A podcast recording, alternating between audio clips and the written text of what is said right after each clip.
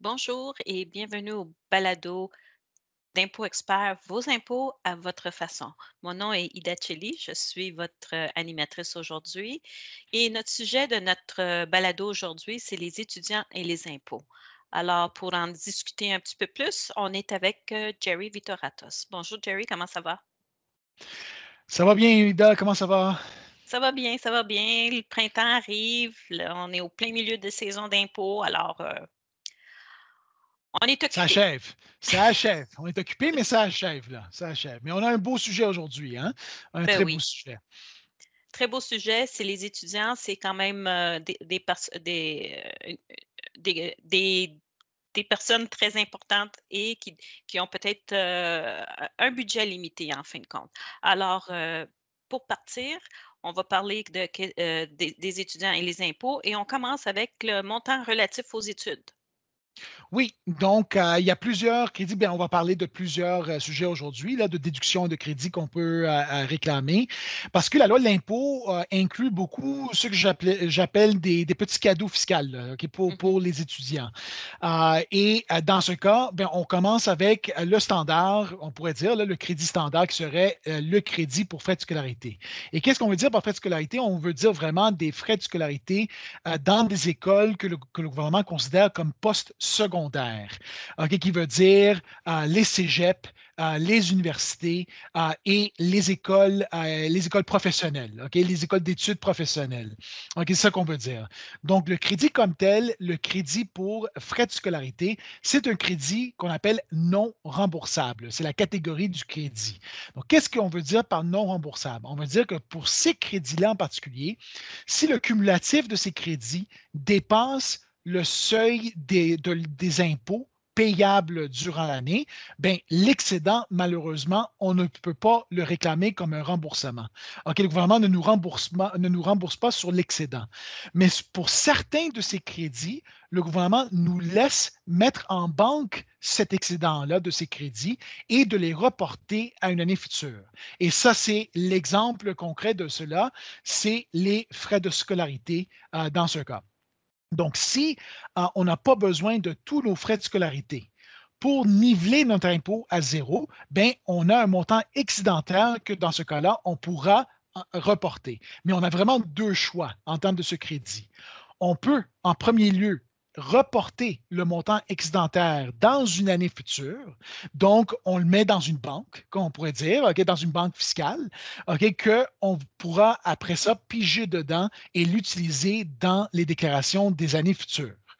Ou qu'est-ce qu'on peut faire? C'est qu'on peut les transférer à un parent, ce montant excédentaire. Donc, on a le droit de dire, ben, on peut transférer ce montant excédentaire que, je- que moi, je n'en ai pas besoin sur ma déclaration de revenus et de le donner à mes parents qui m'aident euh, dans mes frais de scolarité. Bon, ce choix-là se fait par l'étudiant. C'est à l'étudiant de- de- d'effectuer ce choix euh, sur sa déclaration de revenus. Bon, sachez que le crédit comme tel, euh, qu'est-ce qu'on peut réclamer? C'est vraiment, au fédéral, on peut réclamer 15% des frais de scolarité applicables, donc les frais que vous avez payés durant l'année, vous allez réclamer un crédit de 15, 1,5% euh, de ces frais-là à l'encontre de votre impôt fédéral. Du côté du Québec, on peut réclamer jusqu'à 8, on réclamer 8 euh, de ces frais-là comme crédit non remboursable qu'on met à l'encontre de notre impôt du Québec. D'accord. Euh, tu avais mentionné qu'on pouvait transférer un montant à nos parents. Est-ce qu'il y a une limite et est-ce que le montant qu'on on utilise dans les années précédentes ou est-ce qu'on peut toucher à ce montant-là aussi? OK, donc premièrement? Donc, premièrement, en termes du transfert du parent, oui, il y a une limite. Donc, la limite, c'est- limité autant au fédéral qu'au provincial jusqu'à 5 000 Donc, en, pr- puis ça, c'est l'excédent. Là, on Mhm. parle que l'excédent qui est transférable euh, est limité à 5 000 OK? Donc, euh, qu'est-ce qui arrive euh, dans ce cas-là? C'est qu'en premier lieu, on doit utiliser le crédit de frais de scolarité pour niveler notre impôt fédéral et du Québec à zéro. Du moment qu'il nous reste un montant excédentaire, ben, c'est ce montant excédentaire-là dont on a un plafond de 5 000 qu'on peut transférer euh, dans les deux paliers. OK? En termes de maintenant, euh, la deuxième question que, que, tu viens de poser, si du moment que j'ai pris le choix de reporter le crédit que je n'avais pas besoin, le montant excédentaire dans une année future, est-ce que je peux revenir en arrière et le transférer à mes parents? La réponse est non. Du moment que j'ai effectué le trans, euh, que j'ai reporté le montant dans une année future, je ne peux pas prendre le report et le transférer à mes parents. Je peux seulement prendre les frais de scolarité de l'année en cours et je peux les transférer à mes parents. OK. C'est très bon à savoir, par exemple, parce que beaucoup, beaucoup de personnes posent la question. Alors, maintenant, on passe au Crédit canadien pour la formation. C'est quoi? Bon, c'est un nouveau crédit. C'est vraiment une nouveauté de l'année 2020, euh, dont c'est un crédit dans ce cas-là, et c'est un peu différent dans le sens où, euh, comparativement au crédit pour faire de scolarité qui était non remboursable, là, le crédit euh, pour, la formation canadienne, c'est un crédit remboursable, qui veut dire que si j'ai plus de crédits que d'impôt fédéral à payer, ben, l'excédent dans ce cas-là, le gouvernement me rembourse. Euh, donc, je l'ai OK, ce, montant excédentaire. Donc, le gouvernement me rembourse ce montant excédentaire. donc, je ne le reporte pas, je le réclame tout simplement. Comme un remboursement sur ma déclaration euh, de revenus. Bon, pour réclamer maintenant ce crédit-là, il y a plusieurs conditions en premier lieu, je dois commencer à accumuler une limite. Donc, il y a une limite pour le Crédit canadien pour la formation. La limite, j'ai commencé à l'accumuler à partir de l'année 2019. Euh, et la façon que ça, euh, et c'est un montant cumulatif, cette limite-là, que j'accumule avec les années. Donc, si je ne l'ai pas utilisé, j'ai cumulé pas mal de montants. Et ma limite à vie est jusqu'à 5, est à 5 000 OK, c'est ma limite à vie. OK? Bon, Qu'est-ce que je cumule euh, maintenant? Je cumule un 250 dollars par année que je rencontre les critères d'admissibilité. Qui veut dire que je dois rencontrer les critères d'admissibilité l'année précédente pour cumuler mon 250 dollars pour l'année en cours, pour avoir, en d'autres mots, un espace de 250 au moins pour réclamer ce crédit. Bon, c'est quoi maintenant les critères d'admissibilité? Bon, les critères, vous les avez en détail euh, dans l'article de blog dont on va poster euh, le lien euh, directement dans la description de ce balado, là, que vous nous entendez seulement ou que vous nous, regardiez sur YouTube. Là, on va vous poster dans la description, on va vous poster l'article de, de, blog de notre site web impoexpert.ca. Mais pour cumuler cette limite-là, ça prend, premièrement, il faut être un résident du Canada toute l'année, premièrement. Deuxièmement, il faut avoir au moins 26 ans durant l'année. OK? Et troisièmement, il faut euh, avoir, euh, euh, gagné un revenu que qu'est-ce que le gouvernement appelle un revenu gagné, qui veut dire que c'est un revenu que vous avez travaillé Donc, revenu d'emploi, revenu d'entreprise. La seule exception à cette règle-là, c'est les prestations de maternité et, paternité. Donc, la RQAP, en d'autres mots, ça compte là-dedans. Mais il faut avoir un revenu d'au moins un peu plus de 10 000 de ce revenu-là dans l'année précédente avec les autres conditions pour cumuler un 250 dollars qu'on pourrait appliquer à l'année suivante, qui veut dire l'année en cours, dans notre cas. Donc, pour, l'année fiscale 2021, je dois rencontrer les critères dans l'année 2020. donc, et c'est là que je commence à cumuler euh, cette limite. Bon, du moment que j'ai cumulé cette limite, comment maintenant je réclame ce crédit-là? Qu'est-ce que ça prend? Bon, évidemment, là, ça prend maintenant des frais de scolarité. Alors que je peux cumuler ma limite sans avoir des frais de scolarité. Pour réclamer le crédit, je dois avoir des frais de scolarité dans l'année. OK? Et le crédit que je peux réclamer, ça va être le moindre de deux montants. Ça va être soit la moitié de mes frais de scolarité de l'année en cours ou la limite que j'ai cumulée jusqu'à ce moment, jusqu'à la déclaration de revenus. Donc, donc jusqu'à maintenant, ça fait deux ans qu'on a cumulé une limite. Donc, si vous étiez admissible en 2019 et 2020, si vous avez rencontré les critères, ça veut dire que pour 2021, vous avez au moins 500 dollars de limite que vous pouvez utiliser déjà. Mais encore une fois, le crédit que vous réclamez, c'est le moindre de la moitié de vos frais de scolarité ou la limite que vous avez accumulée jusqu'à ce point-ci. Et là, vous prenez le crédit comme crédit euh, remboursable. Encore une fois, euh, le gouvernement vous rembourse en d'autres mots, directement. Mais sachez qu'évidemment, le crédit que vous réclamez, ça va venir réduire dans ce cas-là le crédit non remboursable des frais de scolarité qu'on vient juste de mentionner auparavant. OK, c'est un ou l'autre en fin de compte. On n'a pas des, des excédents. Alors, on passe maintenant au montant pour l'intérêt payé sur un prêt étudiant. Oui. Donc, euh, si vous avez pris un prêt, OK, pour étudier, pour, pour, rembourser vos frais de scolarité. OK, et que maintenant, vous commencez à rembourser ce prêt-là. Euh, maintenant, bien évidemment, il y a des intérêts qui vont, qui vont s'accumuler. Donc, les intérêts que vous payez à chaque année sont, euh, sont admissibles au crédit non remboursable pour les frais d'intérêt de prêts étudiants. OK? Donc, donc c'est le même concept que les frais de scolarité. Donc, qu'est-ce que je prends comme crédit? C'est 15 euh, c'est 15% euh, de mes frais. OK, ça, c'est du côté euh, fédéral. Du côté provincial, il me semble que ça, pourrait être un 10% ou un, 20 OK, c'est aux alentours de, ces eaux-là.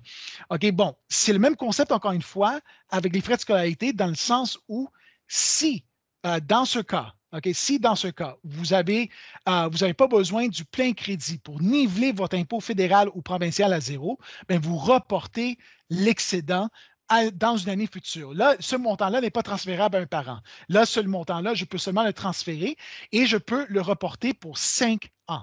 OK, pour cinq années, je peux euh, reporter et l'utiliser dans une année future OK, pour ces frais-là. Et le montant lui-même de la bourse, est-ce que, euh, pas de la bourse, mais du prêt étudiant, est-ce qu'il est déductible? Non, malheureusement, c'est, on ne peut pas l'utiliser. Donc, le principal comme tel, là, le montant euh, mm-hmm. du prêt là, qu'on a pris, malheureusement, lui n'est pas déductible. C'est vraiment seulement les frais excédentaires que vous payez sur ce montant-là, qui sont les frais d'intérêt sur le prêt. Donc, si c'est les frais d'intérêt que vous, que vous réclamez, encore une fois, vous réclamez un 15% puis je ne me, souviens pas, je me souviens pas exactement au provincial, c'est aux alentours de ces eaux-là euh, du côté provincial. Je pense que c'est 15% aussi euh, du côté provincial. OK. Maintenant, pour un étudiant qui quitte sa province et va dans une autre province pour aller à l'université, e, est-ce qu'il peut réclamer ses frais de déménagement pour ses études? C'est possible. OK? Donc, euh, n'oubliez pas euh, ma joke plate là, que je fais à quasiment tous les. que j'essaie d'insérer à tous mes euh, balados, là, puis tous les, tous les autres, tous les autres formations que je donne, c'est que la réponse à n'importe quelle question fiscale, c'est ça dépend. OK? C'est toujours la première réponse. Il y a toujours des conditions. Théoriquement, oui, on pourrait le faire. Puis, c'est même pas obligatoire que ce soit interprovincial.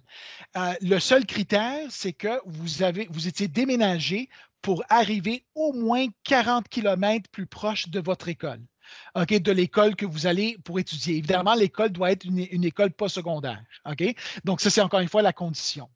OK? Donc, les frais qu'on peut réclamer, c'est les frais de déménagement en général. Donc, par exemple, vous avez loué un camion, ça, les frais sont admissibles. Les frais de carburant sont admissibles. Les frais de repas, si par exemple, vous allez interprovincial, par exemple, et vous conduisez d'une ville à l'autre et, et, vous avez pris des, repas euh, au fur et à mesure, là, ceux-là sont imposés, sont, sont, déductibles aussi. Puis ça, c'est une déduction. Les frais de déménagement, ce n'est pas un crédit, c'est une déduction qui veut dire les frais comme tels, vous réduisez votre, votre revenu imposable par les frais que vous avez encourus, les frais admissibles que le gouvernement euh, vous laisse déduire. Donc, c'est ça. Donc, c'est comme, un, comme une contribution de REER. OK? C'est le même concept qu'une contribution de REER.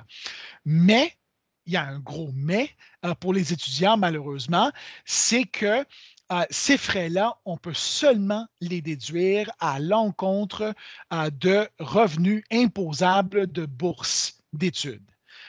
C'est la seule condition qu'on peut les réclamer, qui veut dire que la limite des dépenses qu'on peut euh, réclamer pour les frais de déménagement, c'est les, les revenus de bourse imposables qu'on a reçus durant l'année. Bon, ça, c'est la condition de base. OK?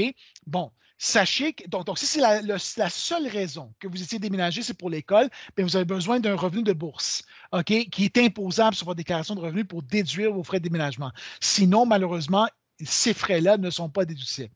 Mais si vous avez trouvé un emploi au nouveau local, donc, par exemple, non seulement vous déménagez à cause, euh, pour aller à la nouvelle école, mais vous avez déménagé pour pour, euh, euh, l'emploi. Donc, vous avez déjà déniché un emploi dans l'autre emplacement. Là, ça devient un peu différent parce que là, maintenant, on peut déduire les frais, euh, les frais de déménagement à l'encontre de votre revenu d'emploi. Parce que les frais de déménagement, on peut seulement les réclamer si on a des revenus de bourse ou des revenus d'emploi. Donc là, on pourrait euh, faire l'argument que la raison pour laquelle vous avez déménagé, c'est euh, pour votre emploi aussi. OK? Donc, si vous avez les deux, euh, si vous avez les deux raisons. Donc, du moment que vous avez un emploi, vous déménagez pour cet emploi-là aussi, bien là, les frais deviennent déducibles. OK? Dans ce cas-là, à l'encontre de votre revenu d'emploi. Puis encore une fois, votre plafond en termes de, des frais que vous pouvez déduire, c'est le revenu d'emploi que vous avez gagné. OK. Ça, je pense que ça couvre pas mal les, les, euh, les déductions qu'ils peuvent prendre, les, les, crédits, les dépenses. Alors maintenant, on va toucher les revenus de, de, de bourse d'études. Bon, puis, puis c'est, comme un, beau parallèle avec, avec ce qu'on vient juste de parler avec les frais de déménagement. Donc, j'avais mentionné que euh, pour les frais de déménagement, ça prend un revenu de bourse imposable. OK? Pour, et, pourquoi je, je, stresse imposable à chaque fois? Euh, c'est parce que habituellement, euh, les, frais, les, les, frais de bourse, pas les frais de bourse, mais les revenus de bourse ne sont pas imposables habituellement. Si vous êtes un étudiant à temps plein, OK? Puis là, quand, on veut dire étudiant en temps plein, on veut dire l'année précédente, l'année courante ou l'année suivante, donc dans les trois dernières années. OK? Donc, dans les trois dernières années, dans ce cas-là, euh, du côté fédéral, le revenu n'est pas imposable. Donc, c'est exempté complètement de l'impôt. Donc, la raison pour laquelle on l'inclut euh, dans ce balado et on l'inclut dans l'article de blog, c'est parce que vous avez une chance en or. Vous avez une chance en or de vous, chercher du revenu qui est gratuit, qui est quasiment gratuit. Donc, si vous avez la chance de vous chercher, de vous procurer une bourse d'études pour faire vos études, OK, allez-y, cherchez-le. OK? faites toutes les applications que vous pouvez faire. Parce que non seulement, ben, premièrement, vous êtes remboursé euh, par le revenu euh, de la bourse, mais deuxièmement, le revenu n'est pas imposable. C'est un, gros bonus là, de, ne pas s'imposer sur ce revenu-là. Au provincial, c'est jamais imposable. OK? Au provincial, on le déclare dans le revenu total et on le déduit dans le revenu imposable. Mais au fédéral, ça prend la condition additionnelle qu'il faut être un étudiant à temps plein l'année précédente, l'année en cours, l'année suivante. Mais ce n'est pas difficile à rencontrer pour la plupart des étudiants. Donc, même si, par exemple, euh, une année, vous tombez euh, comme euh, étudiant en temps partiel, bien, si l'année précédente, vous étiez un étudiant à temps plein, vous rencontrez le critère encore une fois. Le gouvernement vous donne quasi, carrément trois ans pour vous exempter de ce revenu-là. Donc, si vous avez une opportunité de chercher ce revenu, cherchez-le. OK? Faites vos applications. Le pire que vous allez recevoir, c'est un refus. OK? Mais l'avantage que vous allez recevoir, là, c'est un avantage en or parce que là, vous avez carrément du revenu gratuit que vous pouvez empocher. Alors, euh, ça, ça conclut plus ou moins le balado, mais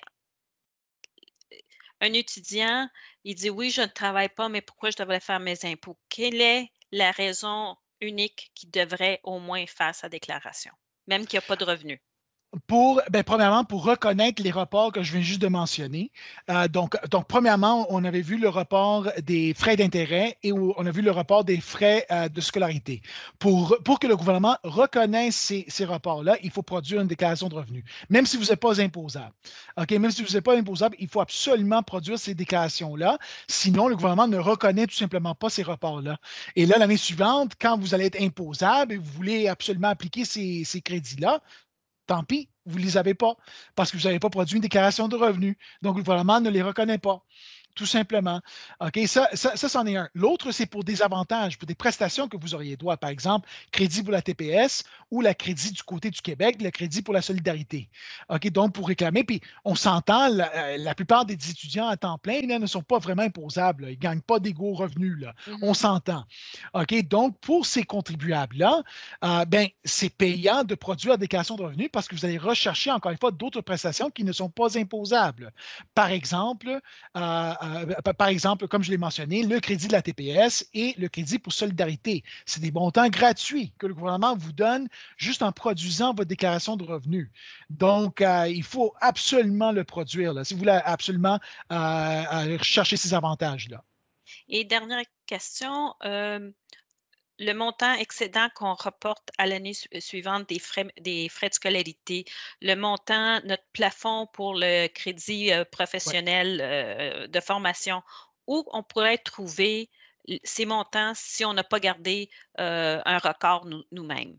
Bon, donc tous ces montants-là se retrouvent dans deux emplacements le meilleur emplacement pour retrouver tous ces montants-là se retrouve dans les portails du fédéral et du Québec qui s'appelle Mon compte. OK? Donc, Mon compte ARC, Mon compte Revenu Québec. C'est un jeu d'enfant de vous inscrire là-dedans. OK? Vraiment, les deux pays du gouvernement ont fait ça très facile pour vous inscrire là-dedans. Euh, donc, vous vous inscrivez, ils vont vous envoyer un code temporaire, puis après ça, vous pouvez vous loguer avec votre euh, compte de banque, par exemple. Donc, si vous avez, vous avez un compte de banque avec une institution financière, vous utilisez le même codisateur et mot de passe que ces, institutions-là. OK? Donc, c'est un jeu d'enfant. Vous n'avez pas besoin de, vous souvenir d'un autre codisateur. Donc, dans votre portail Mon compte, ben, c'est vraiment l'aperçu de votre dossier fiscal avec l'ARC et Revenu Québec. OK? Donc, tout est là-dedans. Tous vos rapports, tout l'historique de vos déclarations de revenus, tout est là-dedans. L'autre place, incluant les avis de cotisation. Ils sont tous là-dedans. L'autre place, c'est votre avis de cotisation. Donc, sur votre avis de cotisation, vous allez retrouver vos frais de, scolarité reportés et habituellement, vous allez aussi retrouver votre limite pour le crédit canadien pour la formation. Donc, ça prend absolument euh, l'avis de cotisation et encore une fois, euh, vous pouvez rechercher votre avis de cotisation dans mon compte.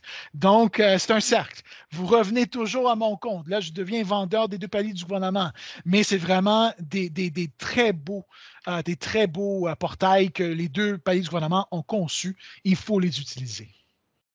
Parfait. Merci, Jerry. Euh, alors, je voulais juste rappeler tout le monde qui nous écoute, euh, vous pouvez trouver beaucoup d'informations, une panoplie d'informations sur notre site web impoexpert.ca. Vous y trouverez le blog, le lien à notre page YouTube ainsi que Facebook. On a aussi des questions, une page Parlons Impôts qui vous, qui vous donne des, des petits astuces vis-à-vis euh, la fiscalité. Alors, Jerry, merci beaucoup et on vous revoit la prochaine fois. merci.